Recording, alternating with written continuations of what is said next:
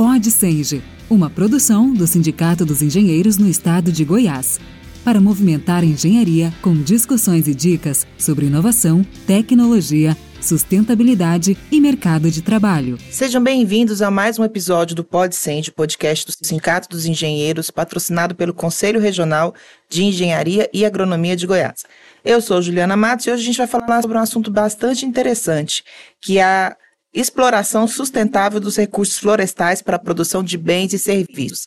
E nada melhor do que a gente conversar com o um engenheiro florestal, que é o profissional responsável por essa atividade. Seja bem-vindo, Fábio Miguel da Silva Borges. Esse espaço é todo seu. Obrigado, Juliana. Então, primeiro agradecer você e o, o Senge também, né, é, pelo convite, pela participação aqui hoje. Falar de exploração sustentável é um assunto muito interessante, é necessário até pelo momento que a gente está, né, é, do desenvolvimento econômico no estado de Goiás, mas no Brasil, de um modo geral, porque é um desafio você conciliar é, a, produtividade, a produtividade econômica, você ter rentabilidade com a proteção dos recursos naturais, né, resguardar minimamente esses recursos naturais para que eles não se esgotem e, e estejam disponíveis aí para gerações futuras. Então, é, isso é algo que vem acontecendo no Brasil já há alguns anos, o aprimoramento das, das práticas, das técnicas, né, dos meios de exploração. A própria legislação ela também vai se adaptando para resguardar minimamente esses recursos. E a profissão do engenheiro florestal ela, ela é muito importante aí nesse, nesse cenário, porque é uma profissão que no Brasil existe há 60 anos. Né? Então, nós, engenheiros florestais, é, já estamos há 60 anos no, no, no, Brasil e atuamos muito diretamente com a questão dos recursos florestais, né? seja no bioma cerrado, seja no bioma amazônico, mas também lá na, na região dos campos, né? no, no Rio Grande do Sul.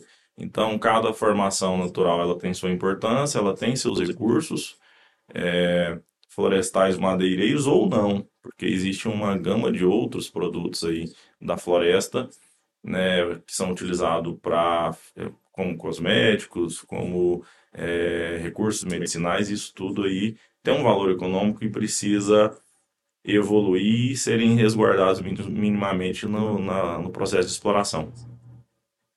Fábio, a gente sabe que tem uma, um certo conflito, não é um conflito, é uma semelhança muito grande entre a engenharia ambiental e a engenharia florestal. Ambas têm um trabalho muito importante aí na preservação do meio ambiente de maneira geral.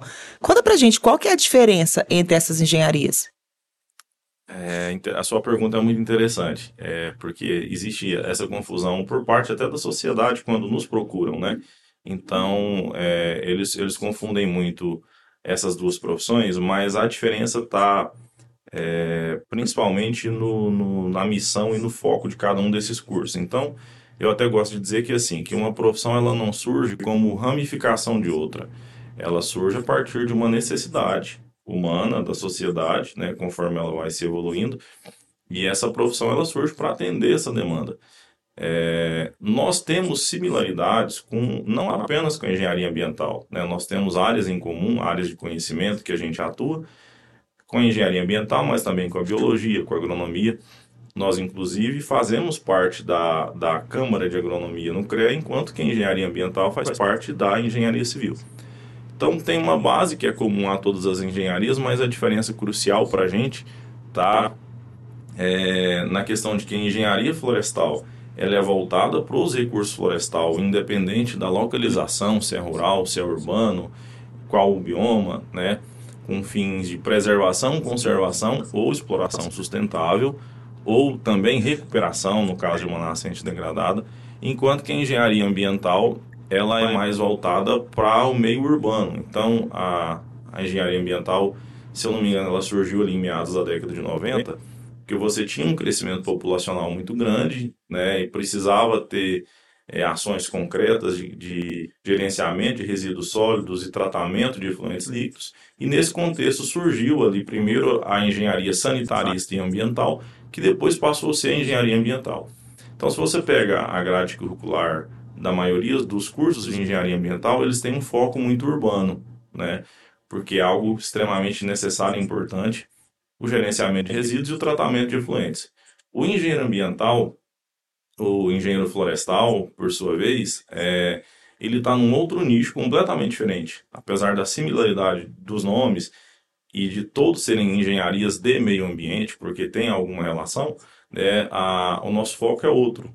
Porque, como eu já disse anteriormente, a gente estuda as florestas, né, a gente estuda a, as formações é, vegetais naturais para melhor compreender esses recursos, valorar os produtos e explorar de forma sustentável.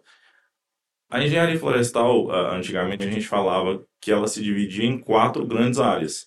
Então a gente tinha a área do manejo florestal sustentável, que é algo que ah, no Mato Grosso tem uma demanda muito grande por exploração madeireira dentro de floresta nativa, né? Goiás isso já não é um, uma realidade, mas os estados do norte do Brasil existe muito isso do manejo florestal sustentável. É, mas tem também a área da tecnologia da madeira, então existem as indústrias né, de, que, que produzem papel, celulose, isso tudo é uma outra grande área da engenharia florestal, que não tem relação, por exemplo, com a, com a ambiental né, ou com a biologia. É, temos uma terceira área a, da engenharia florestal, que é a recuperação de, de áreas degradadas. Então, você pega um ambiente que ele foi perturbado de alguma maneira por um desmatamento, é, por um processo erosivo, e o engenheiro florestal estuda muito profundamente de que maneira que ele vai atuar para restabelecer uma condição é, mínima né, da, daquele ambiente para ele voltar a prestar os, os, serviços ambientais, ecológicos que ele, ele, prestava antes. Então a gente atua muito também nisso. Por último dessas, dessas três áreas que eu citei, tem uma que é a questão das unidades de conservação. Então, no Brasil, hoje, pela legislação, a gente tem dois grupos de, de, de unidade de conservação. Ou ela é de uso sustentável, né, ou ela é de proteção integral. E para cada uma delas você tem um objetivo. E aí nós atuamos muito, né, hoje, dentro do Instituto ICMBio, por exemplo, é, mas também como prestadores de serviço para particulares que estão nas imediações dessas unidades de conservação, quais são as restrições que se aplicam a cada caso. É, então, o engenheiro florestal atua nessas grandes áreas, nessas quatro grandes áreas, e tem uma quinta área que surgiu mais recentemente, que é a área do licenciamento ambiental. Então, a legislação permite que, que você faça um desmatamento legalizado. Né? A gente ouve muito falar de desmatamento e todo mundo se assusta e, e associa a palavra desmatamento à ilegalidade. Mas a legislação brasileira é, fundamentada na Constituição e depois regulamentada pela Lei 12651 de 2012, né, que é o, é o nosso Código Florestal Brasileiro, ela diz que toda propriedade ela tem que ter uma área de preservação permanente para a proteção das nascentes, dos corpos hídricos. Ela tem que ter uma reserva legal. Essa reserva legal é uma evolução é, da antiga reserva de madeira, reserva de lenha que existia no Código de 1934. Então, ela tem essa finalidade né, de, de ser um, uma fonte de recurso sustentável da propriedade, mas o que tem fora disso é passível de desmatamento. Agora, para que se faça o desmatamento, né, tem todo um estudo sobre aquela vegetação, sobre os produtos que tem naquela área, e para você fazer isso resguardando os recursos naturais, uh, existe uma série de critérios técnicos, e hoje só o engenheiro florestal é, estuda a, a, essa, grade de, essa grade curricular para obter os conhecimentos necessários para desenvolver essa atividade. Então a gente faz um inventário florestal e a partir do inventário florestal se obtém a licença de supressão de desmatamento, é, que aí voltando lá na, no início, né, no nosso tema aí, é algo muito importante para o desenvolvimento sustentável, porque você tem que de um lado resguardar uma parte da vegetação, do outro você tem que gerar economia, renda, né? E aí é onde a gente atua muito diretamente. É, realmente a floresta ela é rica, né? Tanto em insumos, em produtos que a gente pode aproveitar e a gente utiliza mesmo no nosso dia a dia, na nossa sobrevivência. Sim. Como que você verifica isso, assim, até falando das florestas? Acho que a, a questão, a engenharia foi se desdobrando, até porque a, o, a quantidade de florestas do nosso país ela foi reduzindo também, né? A gente tem aí é, eu estava estudando, eu sou, da, eu sou civil e da parte sanitarista. E a gente trabalha muito com essa questão de recursos hídricos. Então tem os rios voadores da Amazônia. Esses rios voadores levam aí, né, levam para transpiração, levam essa, essa água aí para todo o restante do país. E aí a gente tem a redução de secas, enfim, principalmente no nosso bioma cerrado, que é um, um bioma característico aí de seis meses de chuva e seis meses de secas intensas. E agora, né, nos últimos anos, a gente tem percebido isso, uma, uma alteração muito intensa. A gente tem visto aí períodos mais longos de seca e essas secas cada vez mais intermináveis e períodos chuvosos muito agressivos também. É, isso também a gente sabe que está ligado ao desmatamento, mas o desmatamento ilegal. O, como que a, a, engenharia florestal trabalha isso? A gente tem alguma ação, assim, quais os desafios que vocês têm enfrentado para poder fazer esse combate ao desmatamento ilegal? São, são várias frentes, assim, que a gente pode dizer que a gente atua, né? É, tem a questão da educação ambiental, que ela é muito importante nas escolas, até para se mudar a concepção das pessoas em relação à, à importância da floresta. É, mas tem também no, no âmbito profissional. Então, o, o profissional engenheiro florestal, na, no exercício da sua profissão, do, das suas atividades, é, ele toma alguns cuidados que a floresta demanda é, ao ser explorada de alguma maneira, né? Então, a, o consumo de madeira, por exemplo, é uma necessidade humana. A gente ainda não conseguiu desenvolver nenhuma matéria-prima que substitua a madeira, né? É uma das poucas renováveis, inclusive. É, então existe uma demanda, um consumo humano, é, e a gente precisou, ao longo do, das décadas, ao longo do tempo, racionalizar essa, essa exploração. Né? É, então, a nossa, a nossa principal contribuição é, é exatamente nesse sentido. Quando vai ser feita uma exploração, a gente estuda aquele ambiente, é, com base numa literatura específica, numa metodologia científica estabelecida, é, para a gente é, conhecer as vulnerabilidades daquele ambiente e durante a exploração a gente poder apontar o que, que é sensível e o que, que é passível de, de, de ser explorado comercialmente para atender essa demanda, essa necessidade humana. Né? Então, por exemplo, se a gente está no, no, no, norte do, do, do país, na, no bioma amazônico, é feito o manejo florestal sustentável, a gente entra dentro de uma área de floresta, cataloga todas as espécies que tem ali é, e diz quantas podem ser tiradas de cada espécie para se manter a perpetuação daquela espécie. Então, é, se encontrou um jatobá, a gente estuda quantos outros jatobá tem nas imediações. De repente, aquela árvore ela pode ser estabelecida como uma porta-semente, então ela não pode ser cortada, porque ela precisa ficar ali para ajudar na recomposição da, da, da, floresta, recomposição natural da floresta. E aí é feito um apontamento de quais árvores que você pode tirar sem que isso comprometa os serviços ecológicos daquela floresta, né? É, mas isso falando especificamente do manejo florestal sustentável. Aqui em Goiás a gente já atua muito mais na questão da supressão do, do, do desmatamento mesmo que os produtores rurais é, é, demandam com base na, na prerrogativa que a lei deu a eles. Né? Então, a pessoa tem uma propriedade rural. A APP dele está preservada, que é a área de preservação permanente. A reserva legal dele cumpre o mínimo de 20%. O que sobrou disso, ainda que tenha vegetação nativa, ele pode tirar. Então, o engenheiro florestal, mais uma vez, é, é muito importante nesse processo, não só para viabilizar para o produtor a supressão, mas para garantir que esse recurso ele vai ser tirado dali dentro de critérios científicos, metodológicos, né, é, que resguardem essas espécies. Inclusive hoje, por exemplo, em Goiás, resultado dessa evolução, a gente tem leis de compensações ambientais. Então, toda pessoa que faz um desmatamento legal, fazendo todo o licenciamento, ele precisa fazer compensação dos danos que ele está causando. Então, se ele, por exemplo, precisou tirar uma aroeira numa área de pastagem para é, fazer lavoura, era pasto, ele vai converter para lavoura. No meio daquela pastagem existem ali várias árvores que ficaram, né? Ele precisa tirar porque senão ele não consegue passar alguns equipamentos da agricultura que demandam maior espaço. Então, ele precisa fazer uma compensação dessas árvores que ele vai tirar das protegidas por lei, das que são consideradas raras, endêmicas. E aí, nenhuma outra profissão estuda tão profundamente essas classificações é, de espécies quanto ao risco, é, mas também relacionadas à fitofisionomia e ao potencial de uso madeireiro, quanto o engenheiro florestal. A gente tem condição, por exemplo, de num processo desse apontar quais usos que aquele proprietário pode dar para uma sucupira, por exemplo, ou para um aroeiro, ou para um angico, né?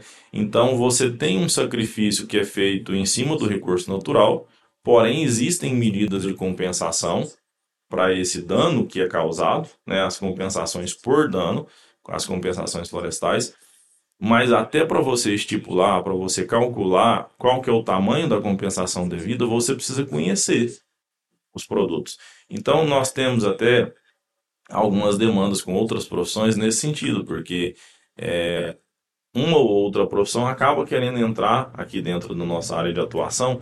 E qual que é o problema disso? Ah, é, é reserva de mercado, é uma disputa entre profissões? Não, é resguardar o recurso natural mesmo né? Porque eu já vi diversas situações, por exemplo, de uma aroeira ela ser designada com uma outra nomenclatura. Né? Então, se não existe um, um critério, uma responsabilidade técnica, um trabalho ético, não é apenas a questão financeira, é a questão da sustentabilidade. Né? O recurso natural fica comprometido a partir do momento que quem atua ali não conhece profundamente. E a gente, por exemplo, é, dentro da grade curricular da engenharia florestal, nós temos mais de 360 horas voltadas para essa questão específica do inventário florestal, da supressão de vegetação nativa. Então a gente estuda desde a taxonomia florestal, mas entra na dendrologia, na dendrometria, na estatística aplicada a recursos florestais. Então são disciplinas muito específicas para dar o conhecimento mínimo necessário para que a gente atue nessa, nesse setor, né? É, e quando você simplifica isso, você reduz cargas horárias para encaixar essa ou outra disciplina num outro curso de graduação, você compromete esses recursos, porque aí a, a, a não vai estar tá havendo a formação necessária para se obter os conhecimentos mínimos. E existe, assim, alguma fiscalização específica para que o, o engenheiro florestal atue de fato? Porque a gente, o nosso estado, por exemplo, é um estado intensamente agrícola, né? Então, é, teoricamente, teria que ter um engenheiro florestal ali monitorando, auxiliando todos esses produtores é, em, em todos os sentidos. Essa, esse exercício, ele acontece? Esse exercício acontece, é, é, vamos dizer assim, parcialmente. É, inclusive, uma das nossas lutas e é é, até, vamos dizer assim, uma crítica interna que a gente faz de que o próprio conselho precisa evoluir nesse sentido de entender a importância da representatividade das profissões de um modo geral. Aí eu não estou falando da engenharia florestal especificamente, né? Mas um conselho que ele é profissional, né, que tem como função resguardar o exercício das profissões e impedir o exercício ilegal das profissões, ele também tem que fazer esse debate interno né, de, de quais são os profissionais que estão aptos e habilitados para lidar com o assunto especificamente. É, no Brasil, de um modo geral, a, o próprio sistema Confiacre ainda não desceu nesse nível de, de especificidade que a gente julga necessário. Então, a fiscalização acontece, porém não com a profundidade que precisaria em relação às florestas. É, eu estou te dizendo isso com conhecimento de causa. Então, Hoje o CREA não tem uma pessoa que possa me fiscalizar para dizer se eu identifiquei uma espécie corretamente. A realidade do CREA Goiás. É... Então eu fiz um trabalho que é extremamente técnico, é, envolve uma série de questões né, de relevância ambiental, mas também socioeconômica, e o próprio conselho hoje não está preparado para fazer essa fiscalização mas pelo menos existem diretrizes. Então, o, existe hoje um manual de fiscalização dos serviços florestais instituído pelo CONFER, que serve de parâmetro. Ah, não vi acontecer na prática ainda, né? não aconteceu comigo, não aconteceu com outro colega, mas existe esse manual. É, acontece por parte da Secretaria de Meio Ambiente, de certa maneira, né? porque num processo de licenciamento ambiental, florestal, os analistas da, da Secretaria de Meio Ambiente já estão muito mais antenados na questão da legislação é, e nas questões técnicas também, né, por um preparo do próprio órgão, e eles fazem questionamentos em relação a esses estudos que são apresentados. Então, de certa forma, o licenciamento ele filtra profissionais. Então, um ou outro que queira atuar no desmatamento, por exemplo, sem ter os conhecimentos necessários, ele vai esbarrar onde? Na análise do processo por parte do órgão ambiental, que vai encontrar falhas, e às vezes esse processo se enrola por anos, e o proprietário, você falou da questão da gente ser um estado muito agrário, às vezes o proprietário nem sabe que o processo dele está demorando, porque o profissional que ele contratou não é o profissional certo. Hum. Então, precisava haver uma ação, e nós atuamos muito hoje em Goiás nesse sentido, por meio da associação, é, de mostrar o que, que é o trabalho do engenheiro florestal. A gente quer que a sociedade conheça, para que na hora de dela procurar, ela procure o profissional correto. Do mesmo modo, por exemplo, que eu não me sentiria à vontade, por questões éticas, mas também legais, de atuar em gerenciamento de resíduos sólidos, ou atuar no tratamento de efluentes de uma indústria e eu não tenho o mínimo de conhecimento e de, e de formação e de habilitação técnica para dimensionar um sistema de tratamento de esgoto, né, de um laticínio, de um frigorífico. É... Então não posso me aventurar a fazer isso. E nesse ponto eu acho que é algo até muito positivo dos engenheiros florestais, porque raramente você vê isso acontecer. Um engenheiro florestal que se aventurou a fazer um trabalho de outra profissão. Então você não vai ver um engenheiro florestal exorbitando, ele indo para a área do civil, ele entrando na área do próprio ambiental, como a gente citou que esses trabalhos né, de gerenciamento de resíduos, tratamento de fluentes. Você não vê um engenheiro florestal é, entrando na área da agronomia, então o engenheiro florestal não faz receituário agronômico. Né? Mas o inverso é muito comum. Né? Então, você tem uma, uma, uma quantidade gigante de situações, algumas vão para a Câmara do CREA julgar, é, de exorbitância de outros profissionais que entram nas atribuições técnicas do engenheiro florestal. É, e aí a gente tem que legitimamente fazer essa defesa, né? Porque não é simplesmente, de novo, uma questão econômica ou de reserva de mercado. É uma questão de ter os conhecimentos mínimos para tratar daquele assunto. Quero até citar um caso prático para você entender tanto que essa situação é complexa. Nós temos no norte do estado de Goiás uma formação que ela é natural, região da Chapada dos Veadeiros, Cavalcante e tal, que é uma formação natural com predominância de gramínea. Mas é uma formação natural. E a gente já teve vários casos, inúmeros casos, de profissionais que fizeram laudo para limpeza de pastagem, como se fosse uma pastagem implantada, uma, uma pastagem exótica, o que a gente chama de área rural consolidada. Aí é, eu, eu ficava é, pensando se aquilo era, vamos dizer assim, uma desonestidade por parte do produtor rural ou se era uma ingenuidade do profissional. Porque eu, como engenheiro florestal, se eu chego num ambiente desse, eu sei que ele é um ambiente natural. Porque na nossa formação está essa questão do estudo das fitofisionomias. Né? Você diferenciar um ambiente natural de um ambiente que é antropizado. Mas não, lá existiram vários casos de pessoas que assinavam laudo, ou seja, ele estava colocando a RT dele ali em risco, dizendo que aquilo era uma pastagem exótica, né? E aí com isso se entrava dentro de áreas extremamente frágeis, é, áreas assim, inclusive próximas a, a, a unidades de conservação, para se fazer uma exploração irracional, é, predatória, que coloca em risco os, os recursos naturais. Então, é muito mais do que uma questão de reserva de mercado, é uma questão de resguardar os recursos naturais, né? E não deixar que as engenharias, de um modo geral, caiam no descrédito. Porque se a gente não se atenta a esses detalhes, né, a gente vai todo mundo para a vala comum. E, e, e, é por isso que eu acho que é muito importante é, se fazer essa discussão.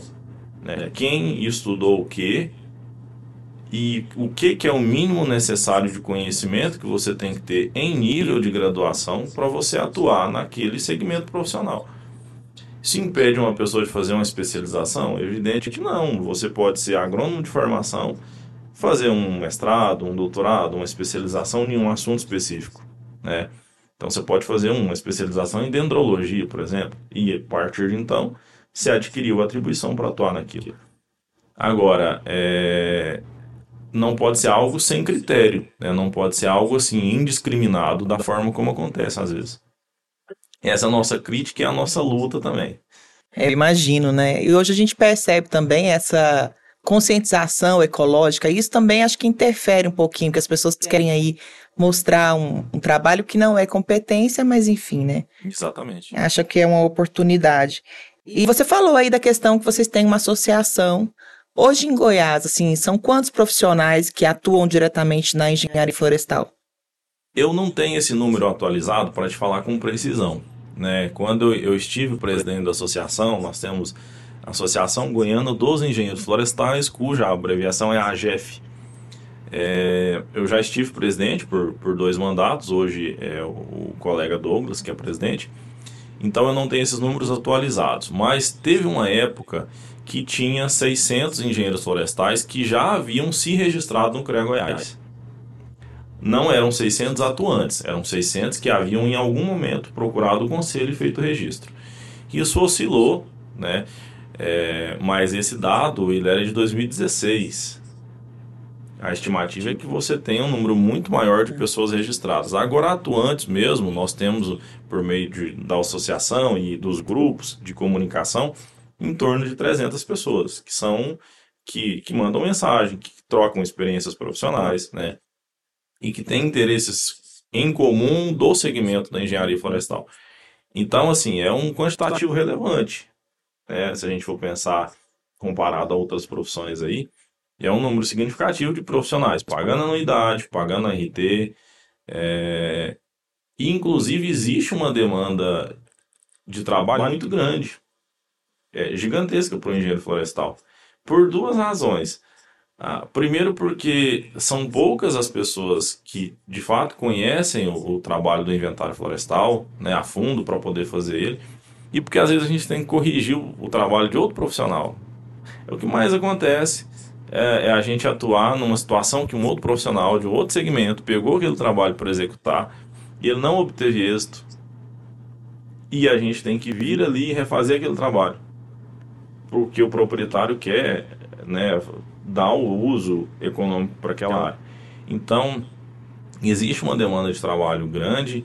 É, Existe esse grupo atuante já no estado de Goiás que está organizado, né? Eu hoje não falo pela associação, mas é, não como diretoria, mas como membro dela. É, é uma associação antiguíssima, inclusive, assim, se a gente for ver, a engenharia florestal tem 60 anos no Brasil e a associação goiana tem 20, 22 anos, porque ela é de 99. É, desde 1999, dá mais que 22, né? Uhum. Dá 23 anos já existe uma associação em Goiás. É, essa associação hoje tem muitas atuações junto ao CREA, né, junto a outros, outros órgãos aí, como por exemplo a gente conseguiu uma cadeira muito importante no Conselho Estadual de Meio Ambiente, que nenhuma outra entidade de profissionais da área ambiental tinha conseguido até então. E em função dessa nossa atuação ali em 20, 21, a gente conseguiu. E hoje eu sou membro titular do Conselho Estadual de Meio Ambiente através da associação. Acho que nem o CREA não tem um assento no, no conselho e nós temos um assento pela associação. Ah, isso é muito bacana, né? E mostra realmente a força que vocês têm e a necessidade. Acho que precisa um pouquinho mais de reconhecimento. Acho que a palavra é essa mesmo, tá? Porque... E esse espaço aqui é o ideal para isso. Porque a gente sempre. Desculpa, te interrompi. É, mas assim, a gente é, procura sempre oportunidades de estar tá falando da profissão, porque a gente entende que essa é a nossa, a nossa prioridade. A gente até falou né, agora há pouco sobre a questão de ter a cadeira de representação no CREA, isso é importante. Mas mais importante que isso é que a sociedade conheça a profissão do engenheiro florestal. Porque o produtor rural, quando ele tiver necessidade, ele não vai procurar o profissional de uma área próxima. Porque é natural acontecer os equívocos, né? As pessoas da família às vezes me chamam de engenheiro ambiental. Porque elas têm dificuldade de, difer de diferenciar. Então, isso é, é um problema é, que nós, engenheiros florestais, temos que. É um gargalo que nós precisamos, né? É, passar uma, uma barreira. É, então, a gente fica sempre muito grato por espaços como esse que o Senji hoje está nos disponibilizando, de falar sobre a profissão, né? É, e a gente vai em todos que nos convidam, né? Eu e diversos outros colegas, é sempre uma satisfação. E quanto mais gente ouvir falar, para a gente é melhor. Ah, eu não tenho dúvida. Eu acho que é muito importante a gente mostrar realmente o que a profissão faz, né? O que, que os profissionais fazem, a importância desses profissionais e a relevância que tem isso para um desenvolvimento de uma sociedade sustentável, que é o que a gente busca. Sim. E falando um pouquinho de sustentabilidade, a gente acompanha aí ao longo desses anos um desequilíbrio muito grande, infelizmente, né? É, uma dessas coisas é exatamente a a ausência de profissionais qualificados que poderiam mitigar esses impactos. E falando um pouquinho disso, como que você vê o futuro da engenharia ambiental? Da engenharia florestal. Oh, tá vendo aí? tá vendo? Ah, a confusão. É a armadilha é? natural é. que existe. É, então, a, eu vejo como muito promissora. Por que, que eu falo assim que eu, eu vejo muito promissora? Porque a engenharia florestal, ela não é uma profissão mercadológica. É, e ela tem se sustentado ao longo de seis, Sim. caminhando para sete décadas. Então, a gente, se a gente for analisar a história, vamos, vamos pegar a história da engenharia florestal para a gente projetar o futuro, né? É o que a, a filosofia nos ensina, né? Você olha para o passado para projetar o futuro. Ah, da mesma forma que a gente pode dizer que a agronomia ela evoluiu da profissão do agricultor, do lavrador da terra, a engenharia florestal é como se ela tivesse evoluído do trabalho do lenhador, do madeireiro, carvoeiro. É, essas pessoas já trabalhavam desde tempos remotos com recursos florestais, com madeira, né? Em algum momento isso foi virando um, um foi desenvolvendo conhecimento científico a ponto de se tornar uma profissão. Então existe há 200 anos, por exemplo, na Alemanha, engenharia florestal há 200 anos já era um curso superior, né?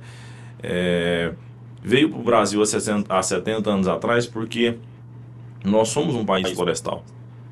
Acho que, se eu não me engano, hoje nós somos o maior exportador de madeira do planeta. Eu posso estar equivocado, mas se não for o primeiro, a gente está muito ali na, no topo, né?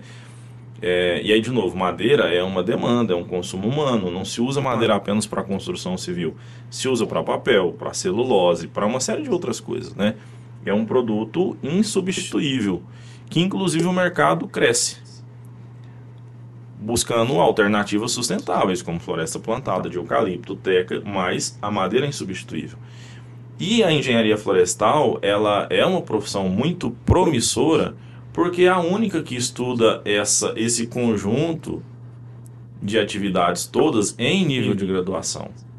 Né? Como eu disse anteriormente, uma profissão ou outra pode se especializar em algum assunto específico, mas a engenharia florestal é o combo disso tudo, que vem desde você conhecer os ambientes naturais, mas passando depois pelo processo de exploração sustentável e terminando na indústria. A indústria madeireira é uma das atuações do engenheiro florestal. Então, se você, por exemplo, pegar a Suzano é, e outras grandes empresas aí da, do ramo de produção de papel e celulose, é, elas são predominantemente ocupadas por engenheiros florestais, são os RTs, né? E aí entra uma, uma outra área, que é a área da silvicultura, eu acho que eu não tinha mencionado ela anteriormente, que é uma área de atuação nossa também. Plantio de, de eucalipto, de tecla, de mogno, de acácia, é, enfim, uma série de espécies que se adaptaram ao monocultivo e que atendem essa demanda do mundo por madeira sem você ter que estar tá necessariamente tirando só da floresta nativa. Né? É, então é promissor porque é uma atividade que gera renda é uma atividade que produz uma receita, já foi 6% do PIB, a, os trabalhos que envolvem o engenheiro florestal. Né? Então, 6% do PIB não é algo insignificante. A gente às vezes entra dentro do cômputo do agro aqui, né? mas 6% do PIB já foi o mercado de madeira. E não tem como a madeira chegar aqui para você, Juliana, em forma de mesa ou em forma de telhado sem que em algum momento ela tenha passado por um engenheiro florestal. Né? Então a gente, a gente tem essa relevância, essa importância aí na, na questão econômica também, ambiental, social e econômica, né? que é o famoso tripé lá do desenvolvimento sustentável. Para ser um bom engenheiro florestal, um engenheiro florestal de sucesso, quais são as qualidades essenciais que precisa o profissional precisa ter? Eu priorizo a ética, acho que antes de tudo. Porque às vezes você tem profissionais com muita facilidade de aprendizado, com muito jeito para lidar com públicos e com clientela, ele é um empresário. Né? Empresário, você não precisa de uma formação específica, é um dom natural. Mas acho que tem que entrar a questão ética.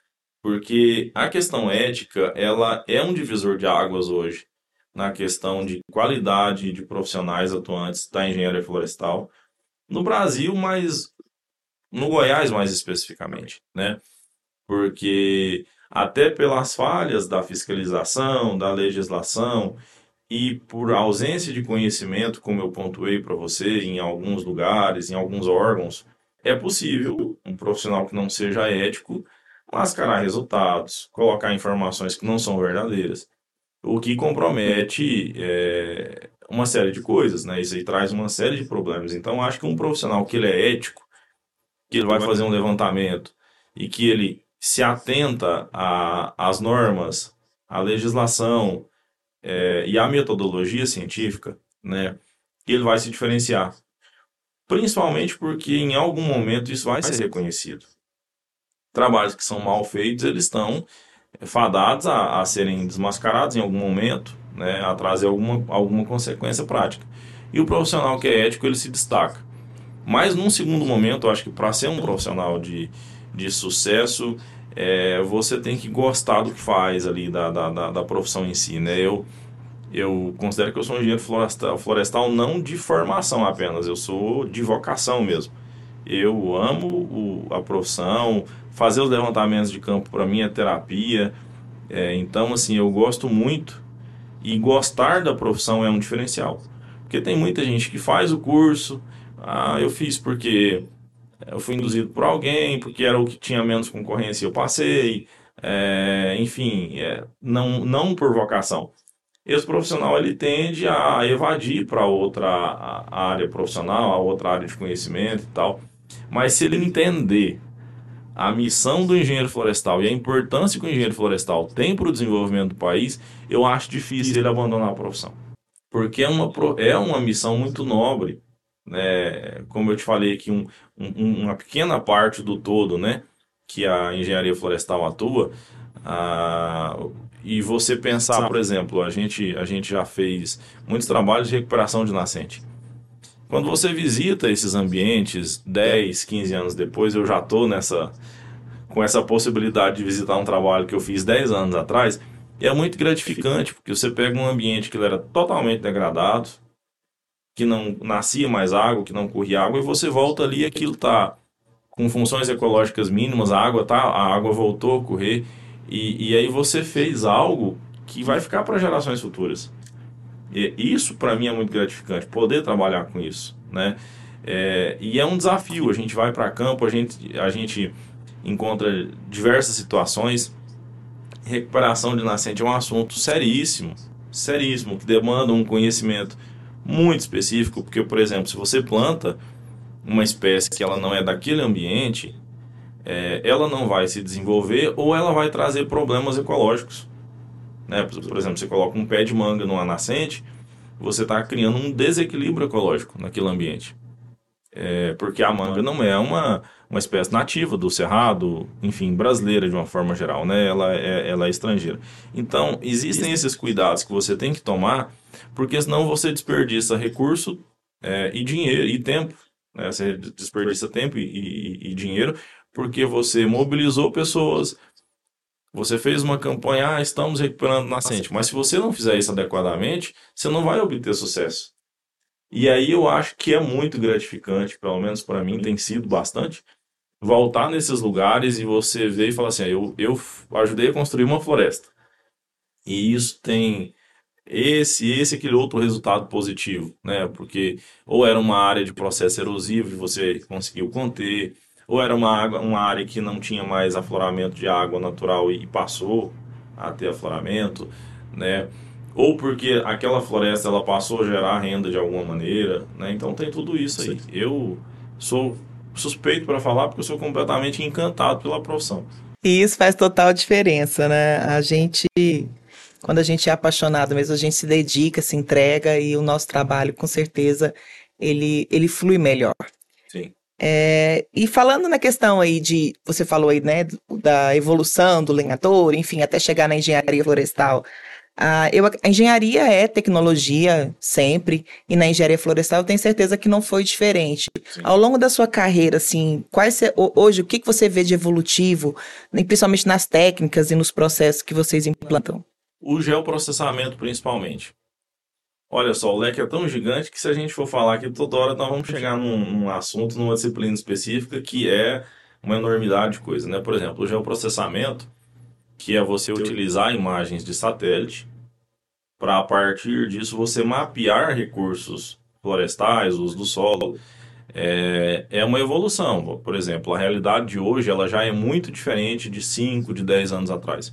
Porque vai aumentando a quantidade de satélites, vai aumentando a resolução espectral, você consegue ver outras características além daquelas que os primeiros satélites captavam. Então, hoje nós já temos satélites que eles captam a temperatura do solo para poder você identificar onde, onde um fogo iniciou, numa situação de queimada. Você consegue fazer uma comparação, por exemplo, de, é, de desmatamento, é, qual foi a data exata que aquele desmatamento aconteceu e quais são as compensações ambientais devidas. Então, tem todo um trabalho de monitoramento na floresta amazônica, mas também no cerrado, é, de áreas que estão sendo abertas ilegalmente, né? E você consegue isso tudo através de ferramentas tecnológicas. Então ajuda muito, principalmente o sensoriamento remoto. A engenharia florestal, ela está muito dependente do sensoriamento remoto. Não tem como eu fazer nenhum trabalho de campo sem que eu estude previamente aquela área através de imagens de satélite, né? É, e hoje são muitos softwares, são muitos programas, são muitos satélites, né, com diversos sensores e recursos que facilitam muito você estratificar, você conhecer o ambiente ali e pensar mais fácil numa solução para resolver um determinado problema, né? Então, hoje, assim, o sensoriamento remoto é uma disciplina muito importante, muito forte dentro da grade da engenharia florestal. Né? Ninguém passa pelo curso de engenharia florestal sem ter esses conhecimentos mínimos de geoprocessamento e de sensoriamento remoto. Ou seja, é totalmente tecnológico, né? A gente está muito dependente da, da tecnologia, da internet e evolui muito rapidamente. E não só para a gente, né? De um modo geral, mas ah, o trabalho do engenheiro florestal de 10 anos atrás era muito mais difícil. É, tenho certeza disso. A, a tecnologia ela veio realmente para dar um up no nosso trabalho, né? Sim. E nos ajudar aí a, principalmente dar celeridade e reduzir esses tempos para que a gente possa dedicar a outras funções. Sim. Fábio, para a gente encerrar, assim, você te, poderia compartilhar com a gente uma, um trabalho ou uma história né, de um caso de sucesso ou um projeto inspirador que a engenharia florestal foi diferencial? Nossa, eu tenho alguns. é até difícil apontar, assim, porque tem, tem muitos trabalhos que, que ficaram marcados de alguma maneira, né? É, mas eu, eu gosto especialmente dos trabalhos de recuperação de nascente. É, nós temos um projeto muito grande que foi desenvolvido para o município de Guapó, que foi um, um, um, projeto que a gente estudou toda uma bacia, ela tinha 18 quilômetros de extensão, para você ter ideia, e a gente estudou e, e, foi pensando caso a caso qual que era a solução, a melhor solução para cada um daqueles ambientes. Esse é um projeto que eu, eu me orgulho muito de ter participado, né? É, mas assim, já participei de diversos outros, né? É, como por exemplo o plantio de seringueira, que é, aí já vai para o lado da silvicultura. Gosto bastante também, né? Plantio de seringueira, de eucalipto. E esse seringal que eu participei do, da implantação dele, eu estava muito recém-formado. Então você imagina que tamanho que já esteja essa, essas, essa floresta de, de seringueiras, né? E é uma exploração muito sustentável, porque você pega um ambiente, por exemplo, que a gente trabalhou, era um, um solo muito arenoso, um ambiente muito degradado, e você vai lá hoje, você encontra diversas espécies de fauna, inclusive, circulando dentro do, do seringal, né, mateiro, tatu, ema, enfim, uma série de outras espécies animais ali, que ainda que seja uma área é, de produtividade econômica, porque a seringueira ela é com fins comerciais, você não deixa de prestar um serviço ecológico ali que melhorou em muito aquele ambiente em relação ao que ele era no passado, né, o que ele foi um dia. Então, tem esses dois trabalhos que, que vêm à mente agora. É, mas existem muitos outros aí. Eu gosto especialmente dos trabalhos de campo que a gente vai fazer identificação, inventário florestal, né? A atividade de inventário florestal ela é, ela é muito interessante. A gente está passando aí, né, por um processo que é o Enem. Então, tem muita gente aí que vai entrar nas universidades aí nos próximos anos, no próximo ano. Sim. E o que, que você diria para esse pessoal aí, para como que você diria para os interessados que querem aí seguir a carreira de engenheiro florestal? O risco que eles correm é se apaixonarem na profissão, né? Mas como eu disse, é, se a pessoa entender o que é a missão do engenheiro florestal, eu acho difícil ele, ele, ele desistir disso. Né? Se ele tem, logicamente, alguma afinidade com essa questão ecológica, ambiental, é, sem qualquer viés ideológico de radicalizações e fanatismo, porque a profissão não é isso. Né? É, a profissão é você ajudar o desenvolvimento sustentável se viabilizar no Brasil e no mundo. Né?